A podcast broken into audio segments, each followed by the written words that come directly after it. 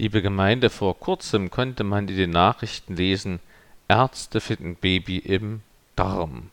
Eine Amerikanerin suchte nach zehn Tagen mit extremen Bauchschmerzen und immer schlimmer werdenden Blähungen einen Arzt auf. Die Untersuchung zeigte, dass sie in der 23. Woche schwanger war und ihr Baby befand sich in ihrem Darm.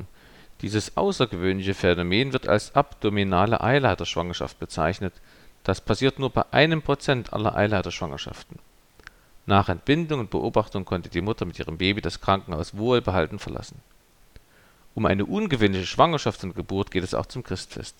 Jesus Christus wird von einer Jungfrau geboren und in eine Futterkrippe gelegt. Aber das war nur der Eyecatcher, der Teaser für das, was Jesus in seinem Leben tun sollte, wozu er überhaupt geboren wurde.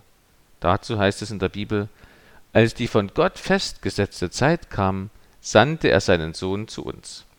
Christus wurde wie wir als Mensch geboren und den Forderungen des Gesetzes unterstellt. Er sollte uns befreien, die wir Gefangene des Gesetzes waren, damit wir zu Kindern Gottes werden und alle damit verbundenen Rechte empfangen konnten. Weil ihr nun seine Kinder seid, schenkt euch Gott seinen Geist, denselben Geist, den auch der Sohn hat. Jetzt können wir zu Gott kommen und zu ihm sagen, Abba, lieber Vater. Ihr seid also nicht länger Gefangene des Gesetzes, sondern Söhne und Töchter Gottes und als Kinder Gottes seid ihr auch seine Erben. Euch gehört alles, was Gott versprochen hat. Der Herr segne uns sein Wort. Amen. Hier wird das Gesetz wie ein Gefängnis beschrieben. Wir Menschen sind alle wie Gefangene. Und Jesus, der wurde in unser Gefängnis hineingeboren. Wozu? Damit er es von innen sprengt. Damit er ein Loch in die Gefängnismauer sprengt und uns den Weg in die Freiheit bahnen kann. Obwohl wir in Deutschland in Freiheit leben, fühlen sich nicht wenige Menschen gefangen gefangen zum Beispiel in Ängsten. Steuern wir auf einen dritten Weltkrieg zu? Bleibt der soziale Frieden in unserem Land gewahrt? Aber auch ganz persönlich. Wann kommt die nächste Mieterhöhung? Werde ich nächstes Jahr die Heiz- und Energiekosten bezahlen können? Was passiert, wenn ich einmal umziehen muss? Finde ich dann noch bezahlbaren Wohnraum? Maria und Josef fanden keinen. Sie hatten keinen Raum in der Herberge. Der Sohn Gottes musste in einen Futtertrog gelegt werden. Damit sagt uns Gott, Ihr seid mir nicht egal. Ich weiß, wie es ist, wenn man sich Sorgen macht um bezahlbaren Wohnraum. Ich habe es im eigenen Leib erlebt. Gott hat seinen Sohn mit seiner Mutter Maria und dem Josef versorgt. So versorgt Gott jeden, der sich ihm anvertraut und um Beistand bittet, um Befreiung aus dem Gefängnis der Angst. Manche Menschen fühlen sich auch gefangen in Einsamkeit. Gerade zum Christfest wird das spürbar. Die Kollegen sind alle bei ihren Familien. Wie verbringe ich die Feiertage, wenn ich allein bin? Soll ich mich einschließen? Jesus war auch ziemlich allein. Natürlich hatte er Maria und Josef, aber sonst wurde er abgewiesen. Es gab eben keinen Raum in der Herberge und damit auch keine Gemeinschaft mit den anderen Gästen in der Unterkunft. Wenig später allerdings wurde es etwas geselliger. Allerdings eine Gesellschaft, die man nicht erwarten würde und sich vielleicht auch nicht wünschen würde. Hirten kamen, ungewaschene Gesellen. Viel später kamen dann auch sehr feine, gebildete und wohlhabende Herren, die Weisen aus dem Morgenland. Gott signalisiert uns damit, ich weiß, wie es ist, wenn man überall abgewiesen wird und allein ist. Ich weiß auch, dass man in der Not manchmal mit merkwürdiger Gesellschaft Vorlieb nehmen muss, wie den Hirten. Aber die beste Botschaft sagt Jesus mit den Worten, ich bin bei euch alle Tage bis ans Ende der Welt. Kein Mensch muss mehr einsam bleiben. Seit Weihnachten vor 2000 Jahren hat die Einsamkeit nicht mehr das letzte Wort. In die bedrückende Stille der Einsamkeit donnert das Wort des Engels, Fürchtet euch nicht, siehe, ich verkündige euch große Freude, die allem Volk widerfahren wird. Denn euch ist heute der Heiland geboren, der Retter und Befreier Jesus Christus. Wir leben in einer Zeit, in der sich manche Menschen gefangen fühlen. Mit dem Gesetz in unserem Bibeltext sind die Gebote von Gott gemeint. Mit diesem Gesetz sind wir Menschen alle schon in Konflikt geraten. Wir sind mit Gott aneinander geraten. Wer hat noch nie geschummelt?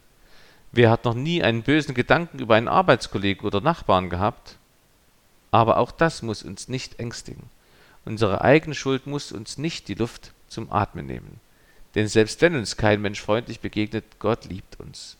Jesus Christus ist dazu geboren worden, damit wir diese Liebe erkennen, annehmen und erleben. Jesus sagte selber, so sehr hat Gott die Welt geliebt, dass es einen einzigen Sohn gab, damit alle, die an ihn glauben, nicht verloren werden, sondern das ewige Leben haben. Manche Menschen fühlen sich wie gefangen. Früher waren Gefängnisse gerade in Burgen manchmal von einem Wassergraben umgeben, um die Flucht zu verhindern. Jesus Christus ist wie eine Brücke über diesen Wassergraben in die Freiheit. Auf der anderen Seite wartet das neue Leben. Jesus ist wie eine Brücke, aber trägt sie auch? Hält Jesus sein Versprechen, uns Menschen von Angst zu befreien, wenn wir ihm vertrauen? Jesus ist die Brücke, die schon viele getragen hat. Das zeigt die Geschichte des ehemals christlichen Abendlandes. Jesus ist aber auch die Brücke, die gegenwärtig sehr viele trägt. Außerhalb Europas, gerade in den südlichen Ländern, wächst das Christentum. Aber trägt die Jesusbrücke auch mich? Das finde ich nur heraus, wenn ich es wage und sie betrete. Wie macht man das, die Jesusbrücke betreten? Wie vertraue ich Jesus? Wenn ich einsam bin, kann ich mit ihm sprechen, wie mit einem Arbeitskollegen. Das Gute ist, kein anderer hört zu.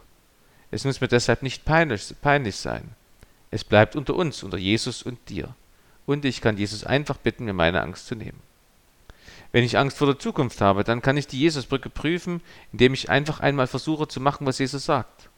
Er sagt zum Beispiel, was siehst du den Splitter in deines Bruders Auge und nimmst nicht wahr den Balken in deinem Auge, du Heuchler?